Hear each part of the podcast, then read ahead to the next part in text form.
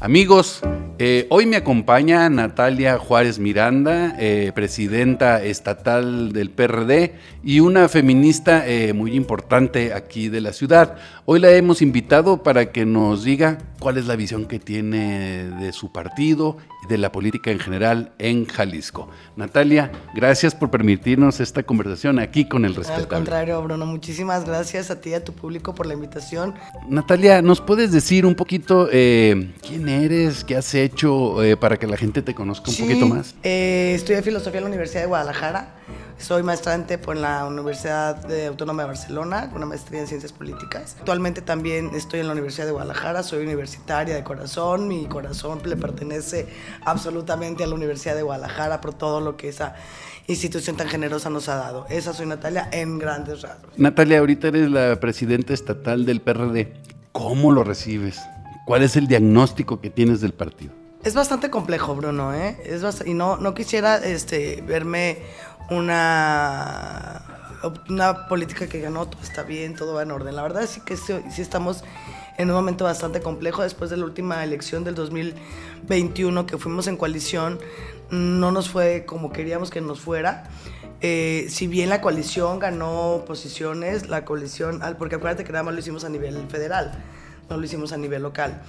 Eh, y aunque te digo, pues hubo eh, avances, pues seguimos sin tener registro. Eh, yo recibí un partido que no tenía registro. ¿Qué significa no tener registro? Pues significa que no tenemos prerrogativas por parte del IEPC, la autoridad electoral aquí en Jalisco. Sí existe por la parte federal, porque tenemos registro federal al ser un partido nacional. Entonces sí ha sido complejo. Sin embargo, eh, también se están moviendo cosas. No, no quiero decirte que en las regiones donde hemos tenido históricamente representatividad, sigue, seguimos teniendo.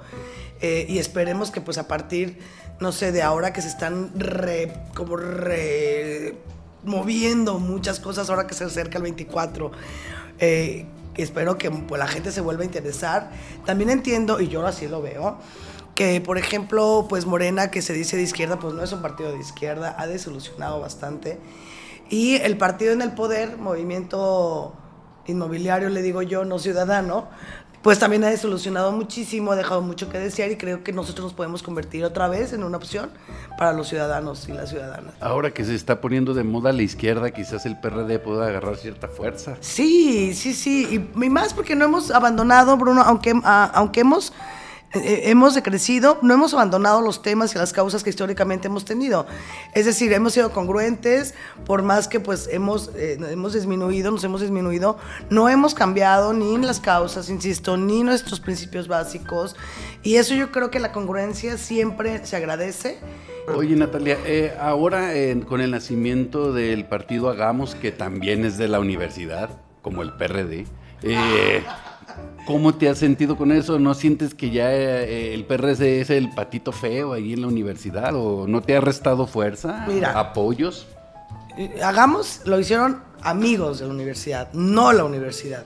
La universidad se dedica a dar educación, la universidad se dedica a la investigación, a la extensión, a la cultura, etc. La universidad no hace partidos políticos. Eh, algunos amigos universitarios hacen política dentro de la universidad, convergen ahí, es un lugar de, encuentro e hicieron este partido. Eh, algunos periodistas encumbrados se fueron a Hagamos, efectivamente, tú sabes los nombres. Y nosotros pues permanecimos aquí, yo afortunadamente nadie me invitó a Hagamos, qué bueno porque les hubiera desairado. Eh, yo no me iría, hagamos, yo no me, no me, no, me, no, me, represento, no me siento representada en ese partido, ¿no? Entonces, no, yo no me siento ni como patito feo, ni siento tampoco que me desdeñen, eh, los amigos, quiero decir, entiendo que también, pues, insisto, tienen intereses y que ellos están trabajando los intereses que también hagamos tiene. ¿Qué si nos, en qué coincidimos? En el amor absoluto a la universidad.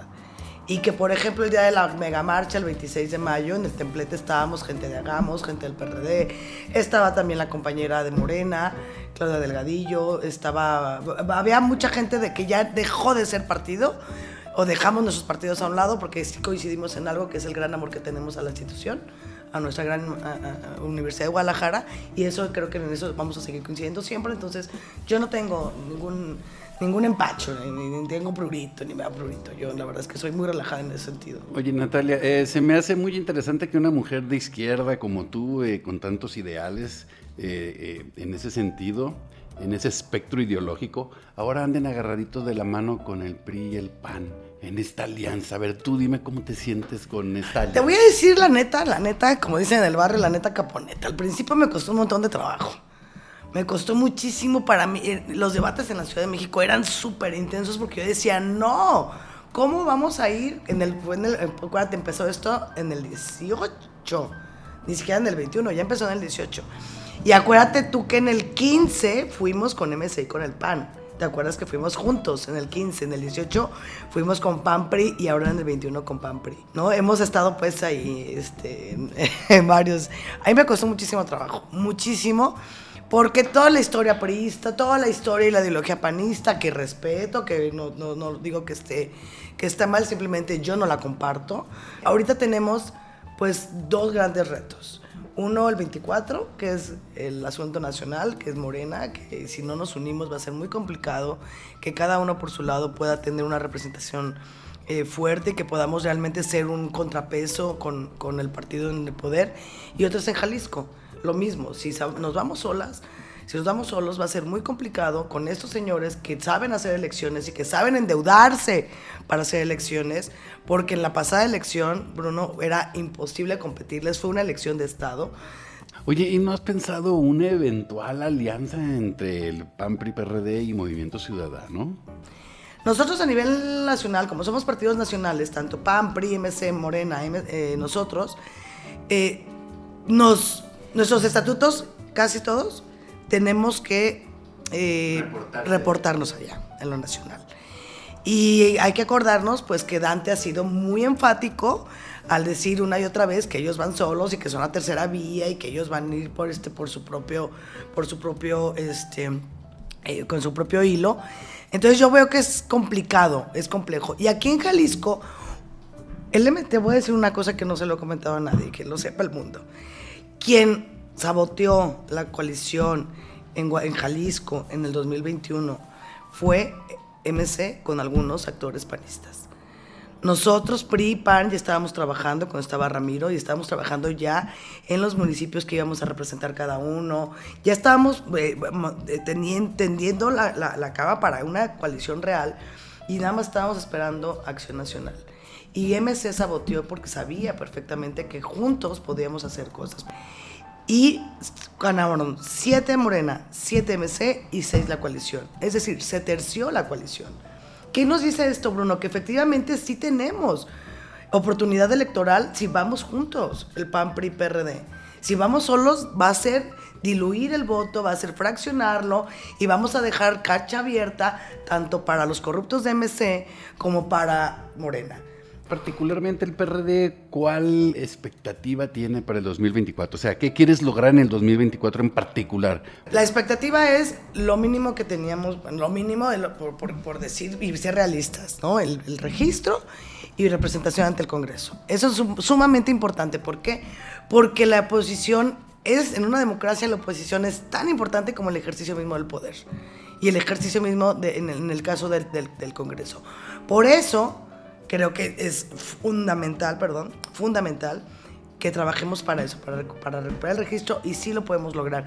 Y a nivel nacional está viendo toda una campaña y está viendo toda una estrategia para que aquellos estados que no tengamos registro, hay una específicamente estrategias para poder lograrlo. No estamos solos, quiero decirte. Oye, Natalia, eh, se ha manejado mucho la posibilidad últimamente de que el rector de la UDG pueda encabezar eventualmente esta alianza rumbo al 2024. ¿Qué opinas de eso? Yo opino que hay que preguntarle al rector. Él, tendrá la respuesta correcta. Pero tú como representante del PRD, ¿cómo miras ahí al rector? Yo creo que cualquier partido político ahorita ve en el rector, doctor Ricardo Villanueva, una, una opción porque Ricardo pues ha hecho muy bien las cosas, ¿no? Desde la pandemia, que la verdad se fajaron y que lo, lo bueno que salió de este estado y que no tuvimos cifras tan alarmantes y tan devastadoras fue justamente por estas mesas de, de, de situación que le llamaban entre el gobierno del estado y la Universidad de Guadalajara. Creo que Ricardo lo ha hecho bastante bien.